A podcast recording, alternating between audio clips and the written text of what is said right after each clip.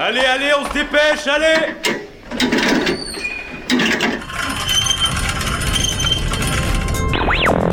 Vie étudiante et associative, c'est la grande voile politique, société, y a pas de voile, abruti culture Immersion dans 10 secondes et même du sport.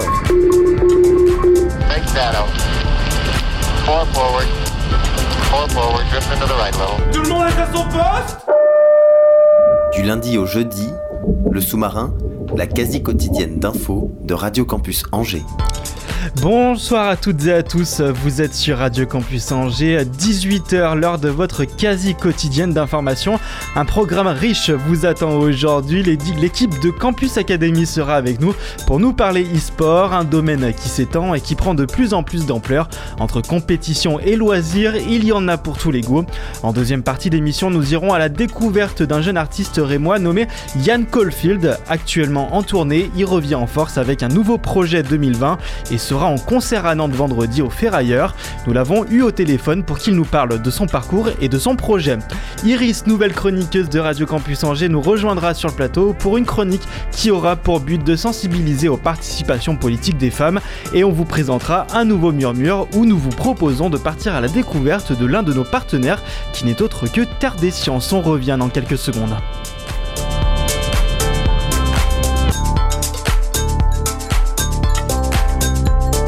Et avec moi donc autour de la table Adrien Lanté, directeur de Campus Academy et Nicolas Vidal, élève de première année e-sport. Bonjour à vous. Alors donc vous avez ouvert une section e-sport pour former les élèves à être prêts sur le marché de l'emploi d'ici 5 ans. L'e-sport s'est développé de manière fulgurante. Ce marché pèse près de 5 milliards d'euros en France. À la base un vrai loisir mais qui change vraiment de dimension. Une journée dans la peau d'un étudiant e-sport, ça donne quoi? Bonjour à tous, donc Adrien Lanté. euh, Je vais laisser Nicolas peut-être présenter un petit peu ce qu'il fait parce que c'est l'étudiant en e-sport et du coup euh, je vais lui laisser la main. Ouais, bien sûr. Alors, euh, étudiant e-sport chez Campus Academy, en, tout cas, l'idée, ça va vraiment d'être une formation autour de tous les domaines, tous les métiers qu'on peut retrouver dans l'e-sport, pas uniquement la phase visible que l'on a, le public commun a, qui est juste joueur de jeux vidéo. Ça va plus être un peu la face cachée de l'iceberg, tous les métiers en arrière, donc tu vas être du marketing, qui va être de l'événementiel autour de l'e-sport. Euh, donc pour revenir exactement sur la question, ça va être principalement euh, des cours donc de marketing, d'événementiel et beaucoup de gestion de projet, de projets individuels ou en groupe pour pouvoir se mettre voilà dans cette peau de euh, professionnel de l'e-sport et pouvoir lancer des projets pour le futur. Et donc toi Nicolas, tu es en première année. C'est une passion que tu as depuis tout petit, les jeux vidéo? Oui, majoritairement. Après, euh, principalement l'e-sport, euh, c'est plus récent, euh, puisque en France surtout, c'est peu développé, voire très peu développé. On a peu de retombées médiatiques dessus. Donc cette passion pour l'e-sport est plus récente, mais les jeux vidéo, oui, ça fait déjà quelques bonnes années que je me penche dessus. Et donc euh, t'es plus de, quel style de jeu par exemple? Euh, c'est assez euh, compliqué. Je dirais qu'actuellement, je suis plus sur tout ce qui est les jeux euh, type Battle Royale, donc système de dernier survivant sur une carte. Après, j'aime bien tout ce qui est aussi les jeux un peu moins e-sport, donc ça va être hack and slash, ce genre de choses. Donc euh, en ce moment, le, la montée en puissance de l'e-sport, euh, principalement, il y a deux, euh, deux cibles qui, qui, qui sont concernées. Ce sont les générations Y et Z. Oui. Donc on le rappelle, la génération Y correspond aux personnes nées entre 1980 et 1995-2000. Et la génération Z plutôt après 2000. Euh, deux générations qui sont donc nées au début de l'e-sport et au début de son développement. Euh, on a un coaching particulier Ouais. avec ces, euh, ces générations-là. Ouais, tout à fait. C'est exactement ce qu'on rencontre, euh, cette génération-là qui voit exactement euh, de quoi on parle quand on parle de, de e-sport. Et tout de suite sur les générations bah, de trentenaires, euh, 35 ans, où là déjà on a décroché, où les personnes ne voient pas du tout de quoi on parle et on se dit bah c'est des étudiants, mais en fait ils, ils jouent à la console toute la journée, alors qu'au final c'est des cours très structurants, très professionnalisants et que, et que l'image qu'on a un petit peu de cette génération qui reste au fond de son canapé à jouer aux jeux vidéo, en fait, bah, on se rend compte que oui, c'est une génération qui n'arrive pas forcément à travailler sous la contrainte. Euh, nous, on était un petit peu plus des besogneux. Là, vraiment, il faut, réaxer un petit peu la pédagogie et, trouver aussi des, projets, des cas pratiques, euh, travailler toujours sur du réel, sur du concret, sur du cas réel, euh, pour arriver à les intéresser. Et puis, une fois qu'on a réussi à attirer leur attention et à les intéresser sur, un sujet, une façon de, de travailler, bah là, on voit très bien qu'ils sont en capacité de, bah de, d'être hyper créatifs. Ils sont des digitaux natifs, donc, euh, donc ils sont nés avec la technologie, donc ils pensent à des solutions que nous, on n'aurait pas forcément imaginées. Euh, et ils sont en capacité de donner un, volume de travail et une implication à, à 200%. Quoi. Euh, justement, les, parents ne sont pas forcément nés avec la technologie qu'on a aujourd'hui. Euh, entendre dire, par exemple, c'est aussi le cas pour, pour ton Nicolas, mon fils va dans une école de jeux vidéo. Est-ce que, en, tant que, en tant que directeur ou en tant que, que, que élève, on est pris au sérieux Vraiment? C'est la première, c'est la première chose, hein, c'est la première question, et je pense que Nicolas pourra témoigner que, même dans l'entourage personnel, c'est difficile, c'est difficile de le porter euh, vraiment. Après, quand on rentre dans le concret et quand on rentre dans les sujets précis, euh, là, on voit très bien qu'on est tout de suite pris au sérieux quand on parle chiffres, quand on parle développement, quand on parle euh, croissance, euh, quand on parle opportunité d'emploi et de marché et de création d'entreprise et création de valeur. Aujourd'hui, on a des, chefs d'entreprise dans le monde du e-sport qui sont très jeunes et qui, qui ont déjà des, des vraiment des, réussites. Maintenant, c'est comment on arrive justement à, à, diffuser ce savoir et dire voilà, c'est vraiment un marché porteur. On est un des seuls marchés là à être à plus de 30% de croissance euh, vraiment annuelle. Donc forcément des, opportunités d'emploi pour, pour nos étudiants à venir. Donc là, on parle du marché dans, dans 3 ans pour Nicolas, dans 5 ans aussi. Euh, c'est la difficulté aussi de se projeter sur, un, sur un métier et un secteur d'activité en plein essor. Euh, personne n'a de poule de cristal et de dire euh, ce que sera le monde du e-sport dans 3 ans ou dans 5 ans c'est compliqué. Par contre, dès qu'on commence à montrer, par exemple, à des parents euh, le, contexte dans lequel nos étudiants travaillent, avec du matériel pro, avec des intervenants pro, on parle de partenaires, nous, ceux qui viennent donner des cours, euh, c'est des gens qui ont déjà créé leur entreprise. On parle de Plon, Warsit, euh, ça, c'est des, structures qui, qui, sont des cabinets de conseil dans le monde du sport, qui ont attiré l'attention du CIC, de Capgemini. Ok, ça attire l'attention, on est pris au sérieux et on peut construire là-dessus. De la même façon, quand on montre des images euh, voilà, de, de, de, des finales mondiales de League of Legends, où on a plusieurs milliers de jeunes qui sont en train de regarder juste d'autres jeunes jouer à la console. Bah, sur, le, euh, sur les championnats du monde de 2017, il y avait, donc c'était au stade de Paris-Bercy, oui. il y avait 40 000 personnes qui regardaient, euh, qui regardaient les, les sportifs de e-sport. C'est ça. Et aujourd'hui, on nous dit, bah non, c'est pas possible. Et on est obligé de montrer des images, tellement qu'il y a une méconnaissance de ce secteur d'activité, on est obligé de montrer des images pour dire regardez ce que ça donne. Et c'est une émulation juste dingue. Ce qui se passe dans les stades de e-sport, c'est juste dingue. Nicolas, toi, tes, euh, tes, parents, ils ont eu quelle réaction quand tu leur as dit je vais intégrer une école? Euh... bah, Ça n'a pas été spécialement très compliqué. Enfin, au début, ils étaient un peu réticents à l'idée. Après, euh, c'est vrai que moi, ils ont toujours été très euh, très à même de me laisser un peu faire euh, ce que je voulais, ce, que je, ce qui me plaisait, quoi, tant que je m'épanouissais, il n'y avait pas vraiment de, problème pour eux.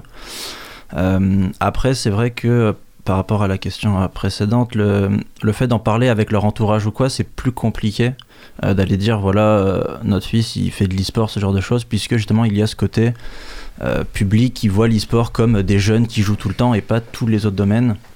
Mais voilà, une fois qu'on va commencer à expliquer un peu plus en détail ce qu'on fait en cours, que toutes les possibilités qu'il y a derrière l'e-sport autre que faire du jeu et être joueur, il euh, y a tout de suite une prise de conscience et les gens acceptent plus facilement euh, ce qu'on fait. Et c'est vrai que moi maintenant, euh, quand je discute avec mes parents, ça plus du tout de problème et ils sont tout à fait heureux pour moi et voilà quoi. ils me souhaitent que le meilleur. Donc toi à titre personnel ce qui, ce qui t'intéresse dans ce, dans ce milieu là c'est euh, pas le fait de jouer non. mais tout ce qu'il y a en termes de management d'économie aussi, parce que c'est un marché économique. Mmh.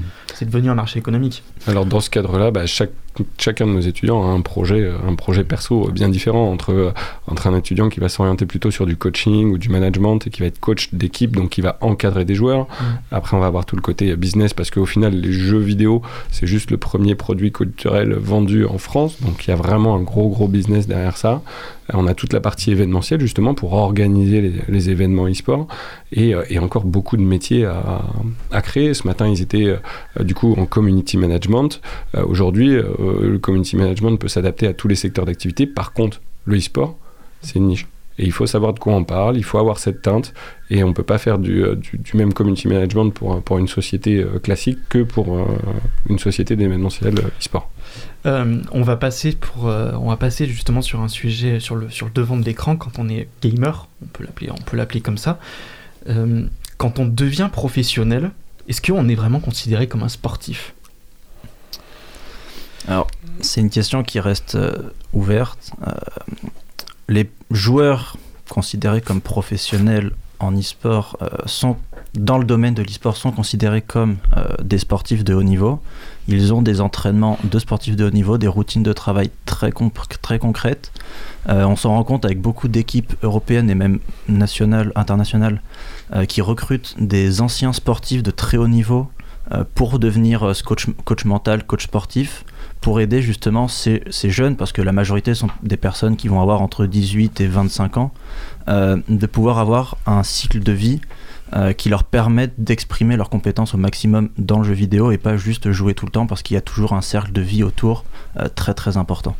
Ça, c'est vraiment, ça serait vraiment essentiel. Ils ont un cours là-dessus avec, avec Valentin Hublin, euh, qui est vraiment sur le, qui est un coach euh, comportemental. Et en fait, le métier bah, de, de, joueur pro e-sport, c'est d'avoir, euh, d'arriver à avoir toute une préparation de plusieurs mois, plusieurs, plusieurs années même, pour avoir un focus d'attention et de performance sur 10 minutes. La performance, elle se, fait sur 10 minutes. Donc on est vraiment sur un contexte comme, euh, comme un sportif de haut niveau. On parle, euh, on parle sommeil, on parle alimentation, on parle sport, parce que les, vraiment, euh, ces jeunes qui sont devant les écrans constamment peuvent facilement avoir des troubles musculo-squelettiques qui peuvent arriver. Donc c'est des sujets qui sont vraiment évoqués et on travaille avec nos étudiants pour leur faire comprendre ça. Une préparation mentale, mais aussi physique. Mm. J'imagine. Le, bon, le sommeil rentre dans la préparation physique, Mm. mais euh, parce que pour les personnes qui, qui, qui passent euh, pendant 10 minutes sur un ordinateur pour une, euh, pour une compétition, euh, il, faut, il faut travailler les, les muscles, les bras. C'est ça. Mais dans le planning d'un d'un joueur pro, il, il joue très peu. Très peu. Au final, c'est beaucoup de méthodes, c'est beaucoup de préparation. Son entraînement, ça va être quelques. Par exemple, sur une journée, ça peut être deux parties la journée. C'est ce que c'est ce que les coachs euh, nous, nous, remettent en, place aussi.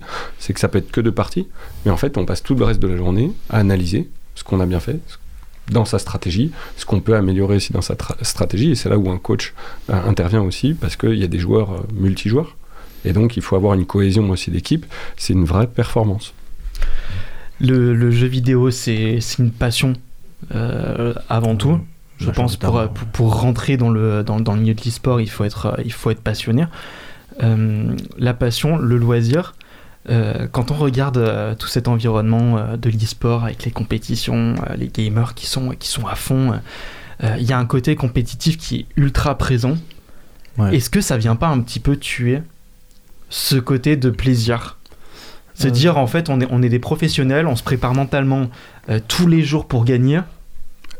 Ouais, mais le déclaratif, il est hyper clair. hein. Sur les premiers jours, euh, sur les premiers jours de cours, on demande à nos étudiants en fait de passer du côté consommateur au côté professionnel. Et il y a vraiment une barrière entre les deux, entre la personne qui va se divertir et qui va consommer le jeu vidéo, et en fait le professionnel qui va analyser ce jeu vidéo. Euh, bah, pourquoi je joue à ce jeu-là? Qu'est-ce que ça vient solliciter chez moi comme, comme compétence, comme capacité? Euh, Pourquoi je suis addict? Parce que aussi il y a cette question-là aussi euh, d'addiction du jeu vidéo et de comprendre qu'en fait derrière les jeux vidéo tout est pensé, tout est réfléchi et qu'il y a vraiment des gens qui travaillent derrière tout ça. quoi. Et surtout que euh, depuis euh, 2018, l'addiction euh, aux jeux vidéo est reconnue comme une maladie Hmm. par, par l'OMS, donc ils, appellent ça le, le trouble de, de jeux vidéo. Euh, c'est quand même dingue. Enfin, co- comment, comment on arrive à ce stade-là? Il faut jouer euh, plusieurs heures par jour, euh, plusieurs. euh, ça peut aller de, de 5 à 10 heures. Euh, je pense que ça, à partir du moment où la personne va se, complètement se déconnecter et vivre que dans le jeu et oublier totalement ce qui se passe autour de lui, euh, justement l'idée c'est que les joueurs professionnels, donc vraiment les personnes de l'e-sport qui font de l'e-sport, euh, sont des personnes qui ne sont absolument pas addictes au jeu, qui vont jouer énormément, qui peuvent jouer énormément, euh, qui peuvent jouer des, même des dizaines d'heures par jour, mais qui n'auront pas ce stade d'addict, car comme l'a dit Monsieur Lanté juste avant, ils sont passés du côté professionnel et donc ils vont jouer avec une vue professionnelle du jeu et pas de la consommation. Ils vont pas être euh, abreuvés par le jeu et juste, enfin, juste jouer sans réfléchir. Il va toujours y avoir une réflexion, une recherche de stratégie derrière. Et donc on sort de ce cadre d'addiction euh, dans le jeu. Et la notion de plaisir, bah, elle est plus vraiment présente. Hmm. Euh, on prend du plaisir euh, sur les résultats, comme quand professionnellement on a des résultats, euh, mais on ne prend pas de plaisir instantané sur la consommation du jeu. Euh, alors comment c'est compliqué aujourd'hui de, Mm. de, de- de passer ce stade de plaisir à, à regard euh, regard professionnel? J'imagine bon il doit y avoir toute une préparation. Il y a des techniques aussi. On analyse quoi les, euh, les graphismes, la jouabilité?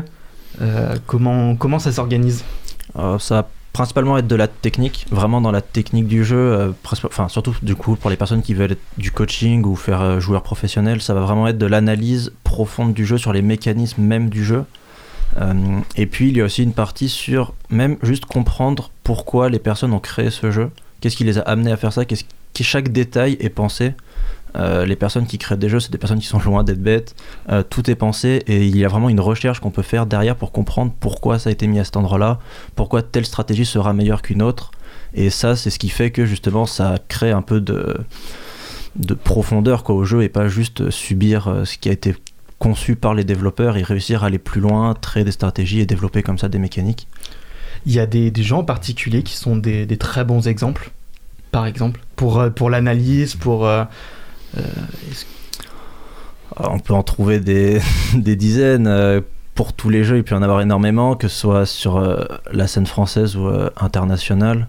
Je pense que c'est de toute manière un peu comme on voit dans les sports traditionnels, il y a toujours 2, 3, même 10 personnes qui sont excessivement douées et qui ont ces capacités d'analyse et de voir les choses en plus. Et il y en a énormément, quoi. Ce serait difficile d'en citer, même limite tellement il y en a, quoi. Bah, on peut citer euh, Erwan, On peut citer- Erwan Janin, donc, qui, Erwan qui Janin, intervient en coaching auprès de, auprès de nos étudiants, vraiment sur de l'analyse vraiment en jeu, euh, qui est dans le top, euh, top 3 des, euh, des, euh, des coachs français euh, League of Legends. Être professionnel en jeu vidéo aujourd'hui, euh, ça veut dire on participe à des compétitions, mais aussi on a, on a une autre économie euh, qui se passe sur le net avec Twitch. Oui, C'est un autre mécanisme, c'est une autre manière de voir les jeux vidéo? Oui, c'est différent. Après, euh, les personnes qui sont sur euh, les réseaux tels que Twitch, justement, qui sont du streaming, euh, peuvent presque s'apparenter à de la télévision, à des personnes qui vont faire des émissions, et ces personnes n'ont pas forcément le statut de joueur professionnel.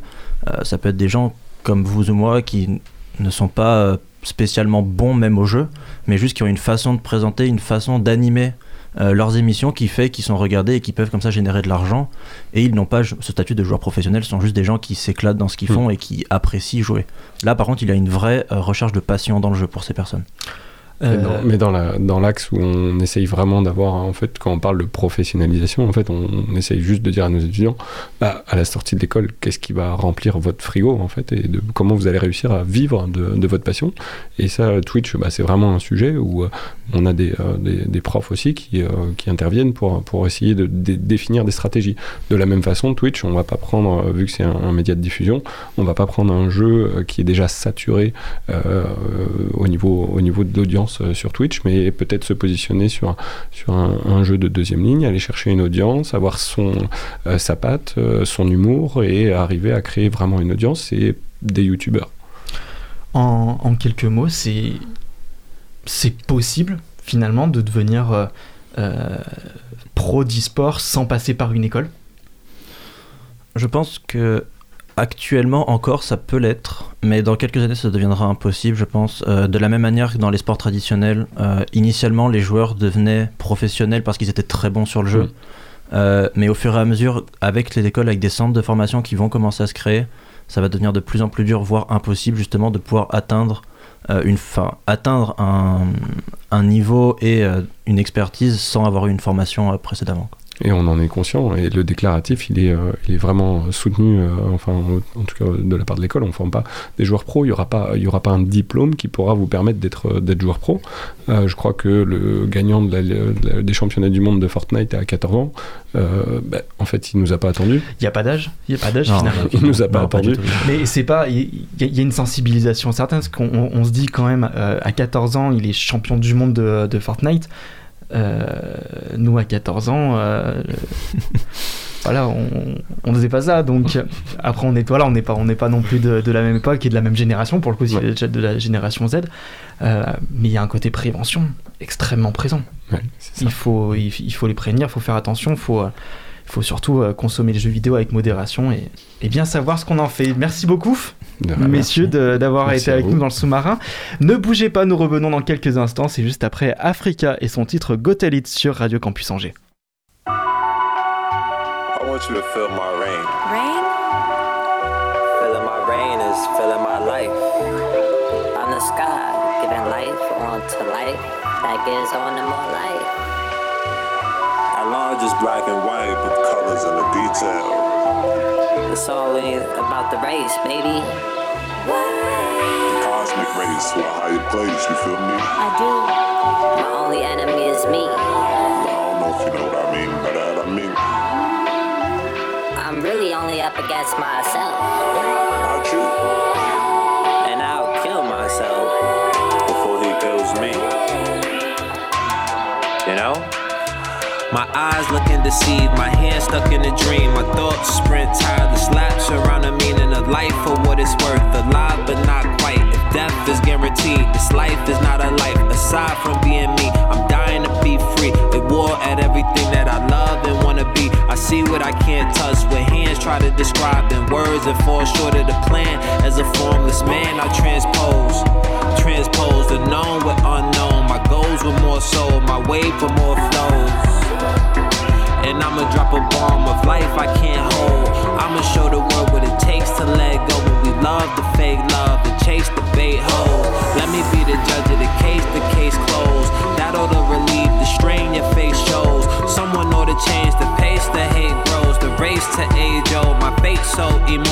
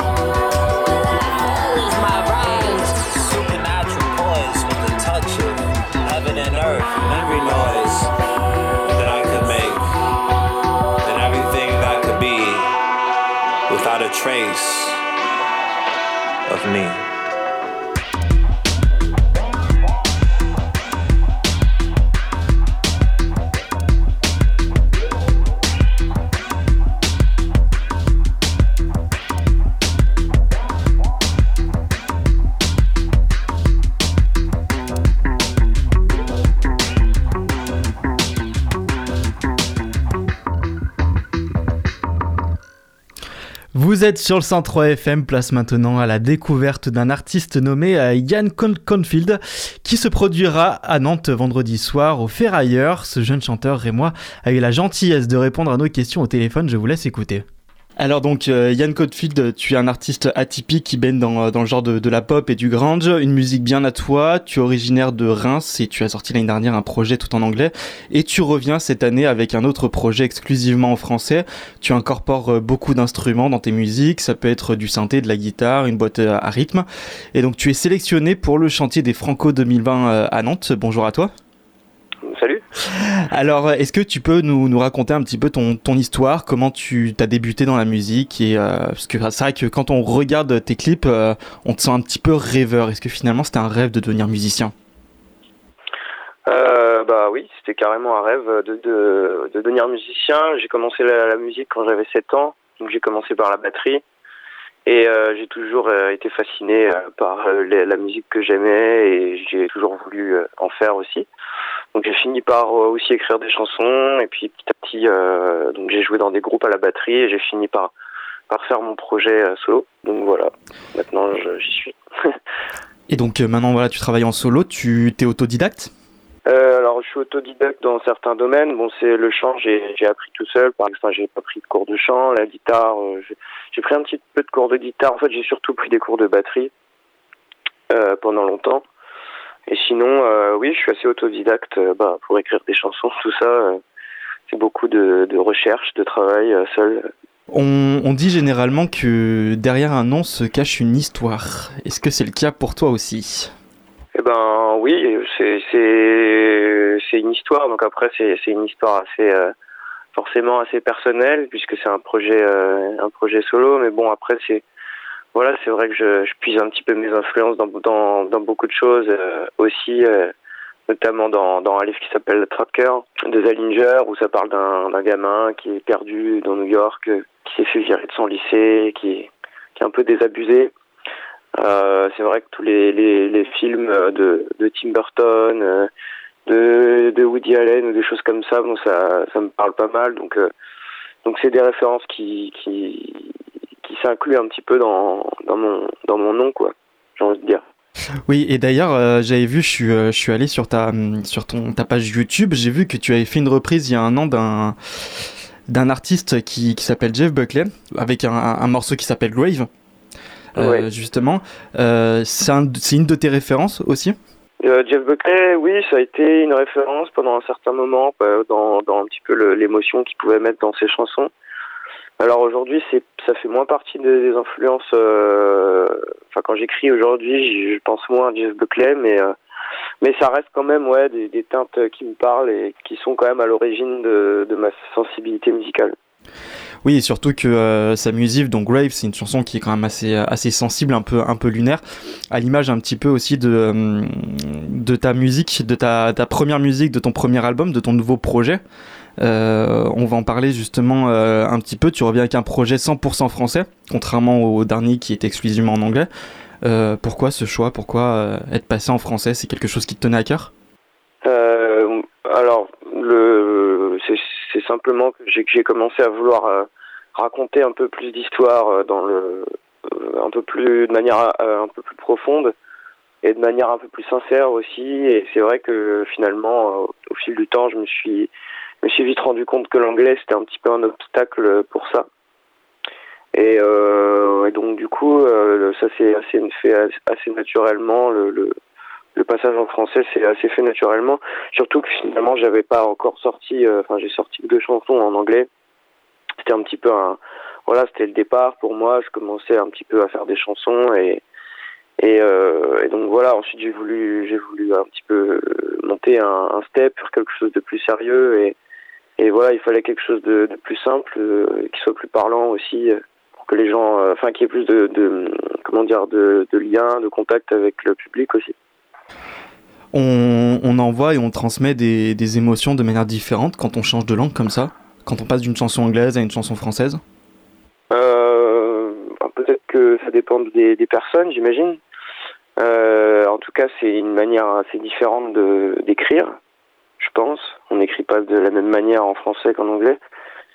Et, euh, et en tout cas sur scène, euh, bon, devant, vu que je joue encore beaucoup euh, devant un public français, bah, c'est quand même plus facile de transmettre quelque chose en, en français qu'en anglais, ça c'est sûr. Dans tes musiques, on a beaucoup de, de références à l'enfance perdue.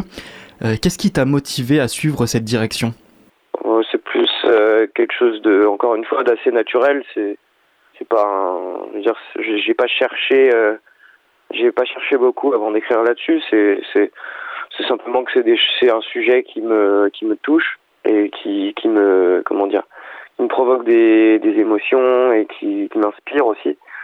Parce que c'est vrai quand on, dans l'en- dans, dans l'enfance, il y a beaucoup de, d'imagination, de, enfin voilà, de, de, de choses qui, qui, qui, qui amènent à plein de sujets pour écrire en fait, tout simplement. Et euh, tu parles d'imagination, ça tombe bien parce que tu t'en as eu sur ton, le premier titre de ton album qui s'appelle Pas Grand Chose. Euh. Est-ce que tu peux nous, nous parler de, de ce titre-là qui est sorti il y, a, il y a trois semaines, il me semble? Ouais, c'est ça, il est parti, il est sorti il y a trois semaines, donc après c'est une chanson que j'ai composée il y a, il y a assez longtemps en fait. J'ai composé ça il y a trois ans, mais du coup j'ai mis du temps à la sortir. Euh, parce que justement, bah, c'est finalement, oui, j'avais quand même déjà des, des morceaux en français en, en commençant mon projet, et puis finalement, au bout d'un moment, je, me- suis dit qu'il fallait que je fasse un choix, et euh, du coup, de prendre cette chanson, euh, de cette première chanson euh, en français, je trouvais que c'était bien de, sortir ça en premier, surtout que ça ça fait un peu, ça résume un petit peu l'esprit que je veux défendre dans, ce que je raconte. Donc voilà, ça, ça, ça parle un petit peu de tout ça, de ce qu'on a dit juste avant. Et donc c'est vrai que tu euh, donc j'invite j'invite les auditeurs à, aller voir ton, ton clip. Euh, tu mets beaucoup en avant euh, le fait d'avoir une cabane, des dessins racontés par le biais des dessins, de l'évolution, des peurs aussi parfois même des angoisses qu'on peut avoir dans l'enfance. C'est raconter un petit peu ce que ce que tu as vécu toi toi aussi. Comment comment tu l'as retranscrit comme ça sur le papier?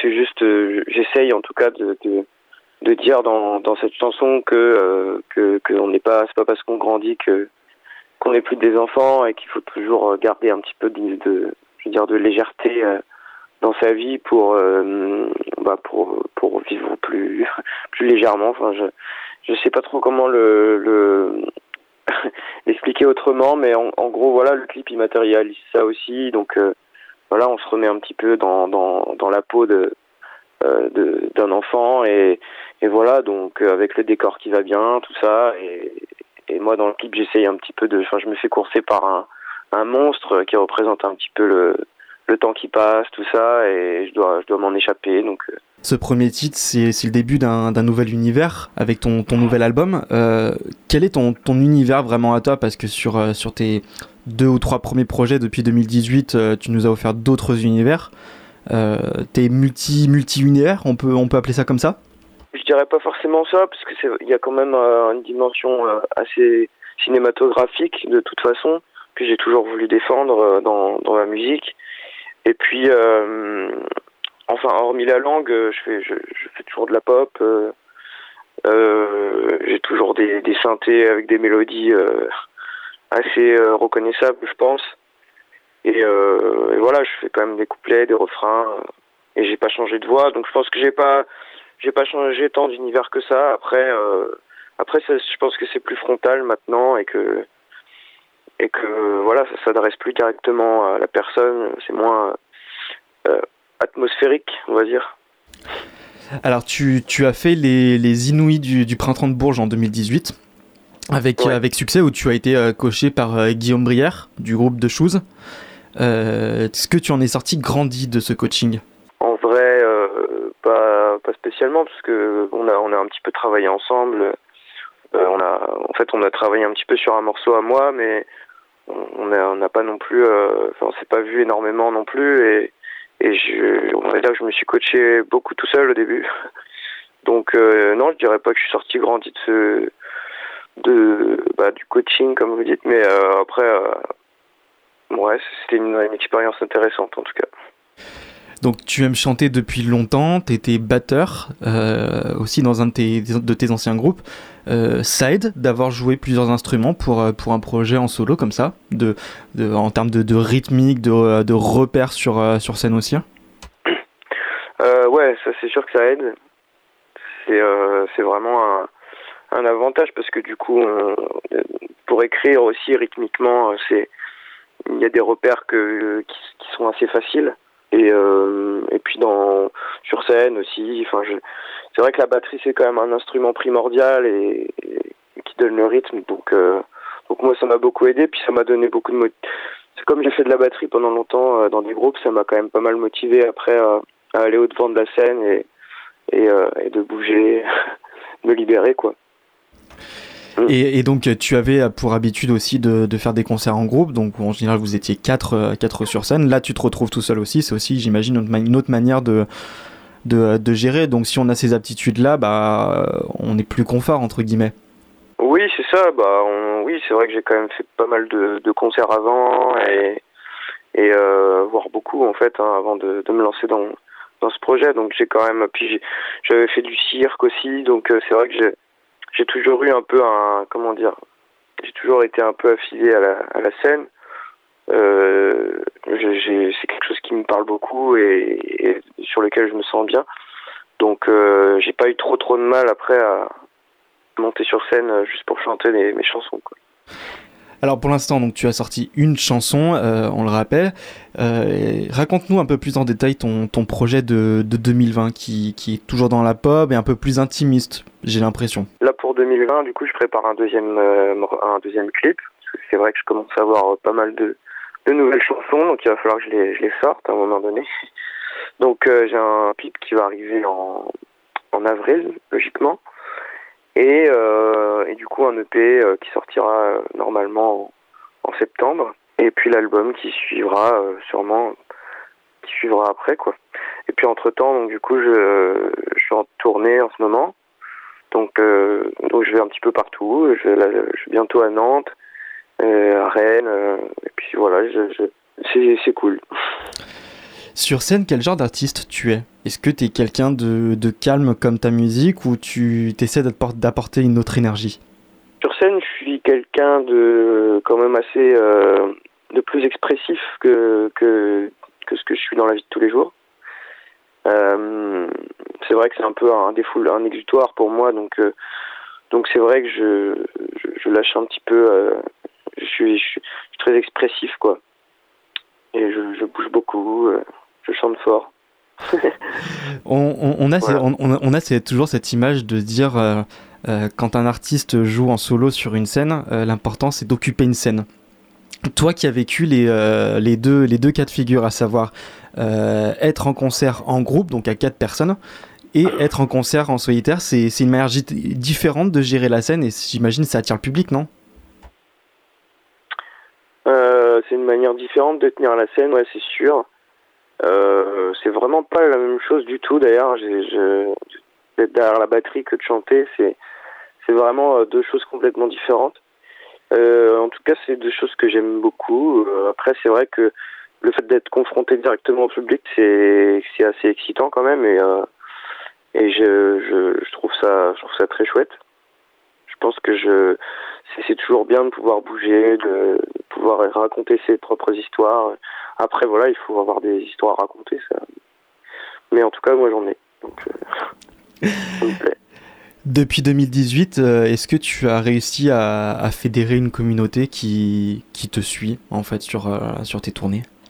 Euh, alors, pour l'instant, pour l'instant, oui. Enfin, je dirais une petite, petite communauté. J'ai fait pas mal de concerts, donc il y a toujours quelques personnes qui, qui viennent à, mes concerts. Alors après, ça reste encore assez, ça reste encore assez minime parce que bon, vu que j'ai pas sorti grand chose et que les gens découvrent quand même beaucoup la musique sur Internet. euh, et puis qu'il y a finalement aujourd'hui euh, les gens sont quand même assez moins curieux d'aller voir des concerts d'artistes qu'ils connaissent pas.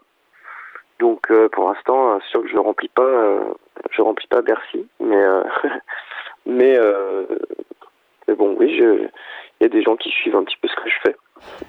Alors justement, tu parlais des, plateformes internet. selon toi, qui, qui, euh, qui est nouveau aussi dans le, euh, dans le milieu et euh, qui, qui va durer, on l'espère.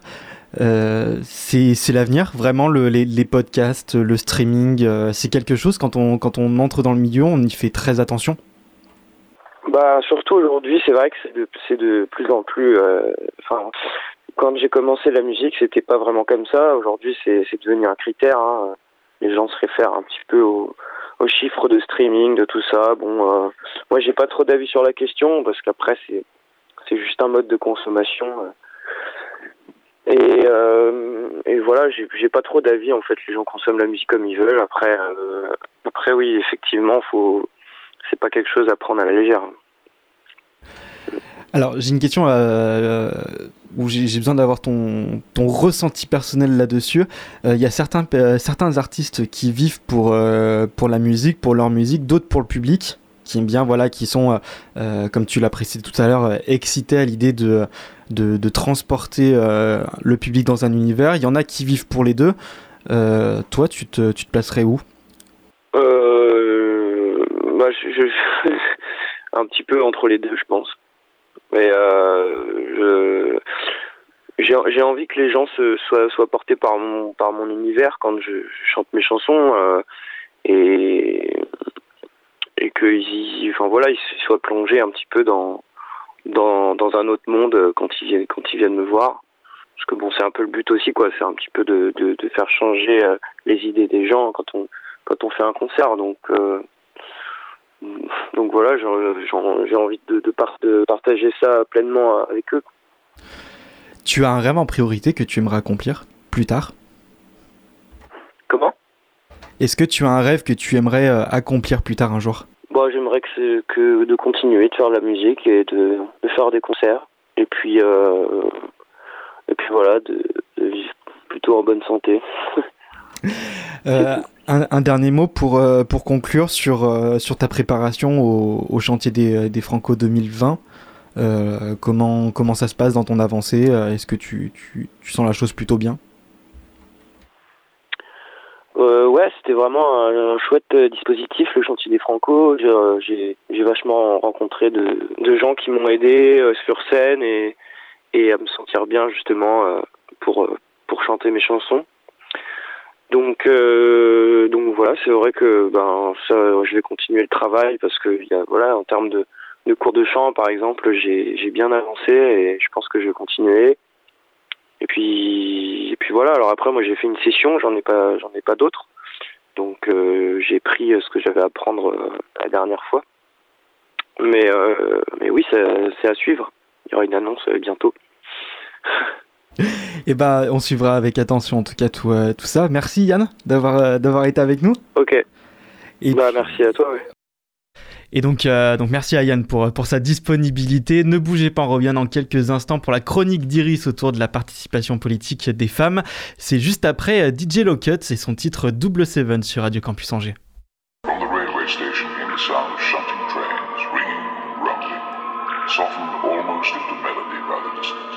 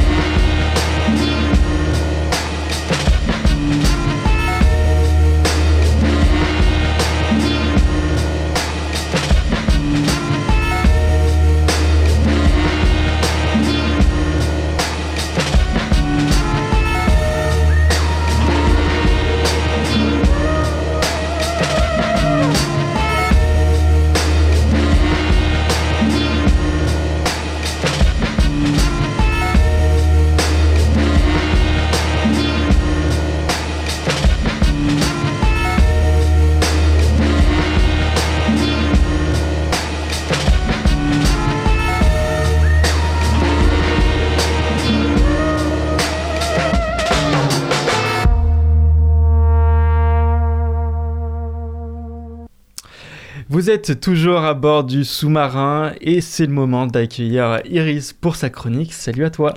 Salut Quentin, bonsoir à tous. Et c'est vrai, aujourd'hui, pour notre première rencontre, j'ai quelque chose à vous présenter de très spécial. Europe for Citizens Democracy, Women Rights and Women Political Participation, un projet artistique et de recherche sur les valeurs européennes et la participation politique des femmes depuis 1979. C'est vrai qu'en anglais le nom est plus stylé, mais ils sont partis. Brexit is ongoing et ce soir on parle d'Union européenne et de ses bienfaits. 1979, oui, l'année qui a marqué l'émancipation politique des femmes au sein de l'Union européenne. Non, non, je ne suis pas tendancieuse. Ça a été une véritable victoire et rien de mieux qu'un peu de culture générale pour nourrir nos cerveaux et fêter tout ça. Qu'est-ce que ça fait du bien parfois de mettre son téléphone en mode avion? Mais revenons sur le sujet. Ce projet a donc comme objectif principal la réalisation d'une série de journées d'inspiration et sensibilisation, ainsi que la création d'une exposition online. Pour ainsi mettre en valeur les racines et l'histoire de cette belle union du post-guerre et l'importance des premières élections législatives européennes au suffrage universel direct, où 60 femmes 67 femmes, pardon, ont été élues au Parlement européen. C'est énorme. C'est un peu comme les pop-corn. Et pouf, tout d'un coup, la team rouge à lèvres passe à l'action. Des pays comme l'Irlande, l'Hollande, l'Allemagne et bien évidemment la France, notre très chère France, se sont réunis pour laisser tomber, pour ne pas laisser tomber dans l'oubli les remarquables conquêtes. Comme représentant, comme représentant français, je vous présente donc FISP, une association parisienne située au 17e arrondissement qui enseigne le français à travers des cours de lecture à voix haute pour l'insertion sociale et professionnelle des migrants en Europe et qui a eu l'opportunité de rejoindre cette initiative. Elle travaille quotidiennement pour le bien vivre tous ensemble. C'est vrai que promouvoir la coopération, la démocratie, l'égalité, la paix et les droits de l'homme n'est jamais un trop. Alors passons à l'action et parlons de ces journées d'inspiration. En France, plus concrètement, FISP, elle va participer à la cinquième édition du Festival du lien social et de la citoyenneté. Attention, c'est déjà le 29 février prochain à Porte de Saint-Ouen. C'est vrai que ce n'est pas juste à côté pour les Angevins, mais à 1h20, vous y êtes. Ce n'est pas le bout du monde non plus. Pas d'excuses. C'est un festival organisé par l'association Vagabond Vibes et la Junior Association MMS 1719, un parrainage avec Joris Delacour, un street artiste parisien, où plusieurs animations et des ateliers sont prévus tout autour de la thématique Vivre ensemble. De la musique aux arts plastiques, il y aura un peu tout. Construisons ensemble cette journée citoyenne. Mais c'est pas fini. Comme je vous ai pas parlé tout à l'heure, pour la réussite de ce projet, il y a aussi une exposition online collaborative qui est en train d'être créée où tous les pays intervenants vont représenter chacune des femmes élues. En France, on en compte 18. Un espace de partage est accessible à tous. Il vous suffit d'avoir une connexion Internet. Elle aura donc comme objectif principal sensibiliser et informer d'autres générations sur l'importance et la reconnaissance du rôle que l'Union européenne a joué dans la promotion et participation politique des femmes. Simone Veil, Louise West, ça vous dit quelque chose? FISP et ses partenaires, ils vont donc raconter l'histoire de toutes ces femmes à travers de l'art.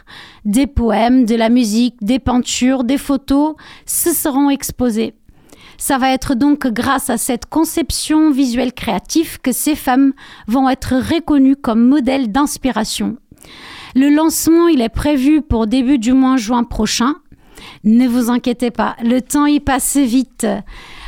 Pour les plus, plus curieux, allez-y tout de suite sur le site fisp.fr ainsi que les réseaux sociaux, Facebook ou Instagram, où vous allez retrouver plus d'informations et toute l'actualité en temps réel. Pas de mode avion du coup, restez connectés. Je vous souhaite une très bonne soirée et bonne fin d'émission. Et merci beaucoup Iris pour ta chronique. Euh, on te retrouve prochainement pour, euh, pour un nouveau numéro Oui, oui, oui, c'est prévu. Peut-être la semaine prochaine, mais je vous dévoile pas le, thème. Eh ben, on vous donne rendez-vous la semaine prochaine pour une nouvelle chronique d'Iris, 18h51 sur Radio Campus Angers. L'heure de vous proposer un nouveau murmure autour de notre partenaire Terre des Sciences. Manon est allée à la rencontre de Lucie Corlet, la chargée de communication, qui nous explique le fonctionnement de Terre des Sciences. Écoutez. Centre des congrès Jean Monnier à Angers, rencontre avec Terre des Sciences lors de la Connected Week. Euh, alors, je m'appelle Lucie Corlet, donc je travaille pour Terre des Sciences en tant que chargée de communication. On est une équipe de 16 personnes et puis on travaille avec un énorme réseau de chercheurs, avec de, nombreux partenaires, des enseignants, des professionnels. Et chaque année, c'est à peu près 100 000 personnes, surtout des jeunes, qui bénéficient, enfin qui profitent de nos actions. C'est une instruction que le petit robot intercepte sur le circuit et l'exécute. Donc là, pour aller vite, ralentir, tourner à droite, tourner à gauche, sauter, etc. etc. On est un centre de culture scientifique, technique et industrielle et on existe depuis 27 ans. Et notre action elle, s'étend sur l'ensemble des pays de la Loire. On participe à la journée euh, Avenir numérique parce que euh, un de nos axes de travail, c'est de euh, proposer et de participer à des actions euh, grand public pour diffuser la culture scientifique justement auprès de tous les publics, euh, que ce soit des entreprises, que ce soit des familles ou que ce soit du public scolaire. Dans notre pôle saison culturelle, on coordonne notamment la fête de la science en Pays de la Loire. Donc ça, c'est un événement national qui a lieu tous les ans au mois d'octobre. On coordonne aussi la nuit des chercheurs. Donc là, c'est sur une soirée. Donc l'objectif, c'est de proposer au public de venir échanger avec des chercheurs euh, dans des domaines divers et variés, allant de la santé à l'environnement, au végétal, euh, aux mathématiques, etc. Donc euh, on a deux projets qu'on avait fait dans des écoles avec des CM1, CM2 euh, et du coup on a transformé une feuille de papier en piano ou une boîte à chaussures en docteur Maboul. On organise aussi notamment des cycles de conférences en partenariat avec la Maison de l'Environnement et l'Institut municipal sur des thèmes qui vont de l'alimentation au végétal, à l'astronomie. Alors là pour l'astronomie on a des partenaires euh, comme les EO et comme euh, l'association Ciel d'Anjou. Et donc ça c'est dans le cadre des mercredis des sciences. Donc c'est-à-dire que c'est des conférences qui ont lieu le mercredi soir. Euh, on est plutôt sur du une fois par mois qui sont entièrement gratuites. Et puis alors on a aussi un centre de ressources qui lui propose plus des goûters scientifiques qui ont lieu dans toutes les médiathèques du Maine-et-Loire et aussi en Vendée parce qu'on a aussi une antenne en Vendée. Alors le principe des goûters scientifiques, en fait, c'est qu'on choisit un thème. Par exemple, ça peut être les petites bêtes ou euh, les bêtes gluantes, l'astronomie, la lumière, les robots. Et donc on met une urne dans les bibliothèques et les enfants ont plusieurs semaines pour poser toutes les questions euh, sur le sujet. Et nos médiatrices, euh, lors d'un goûter, justement, euh, répondent aux questions des Alors, enfants. étapes, on va identifier déjà les ressemblances entre le nano-ordinateur et un ordinateur classique. Et si vous souhaitez suivre notre actualité, tout est référencé sur notre site internet et on est aussi sur les réseaux sociaux. C'est le meilleur moyen d'être au courant de tout ce qu'on propose. Murmure, le kit sonore des territoires. Merci Manon pour ce reportage. Il est l'heure pour le sous-marin de remonter à la surface pour sonner la fin de cette émission.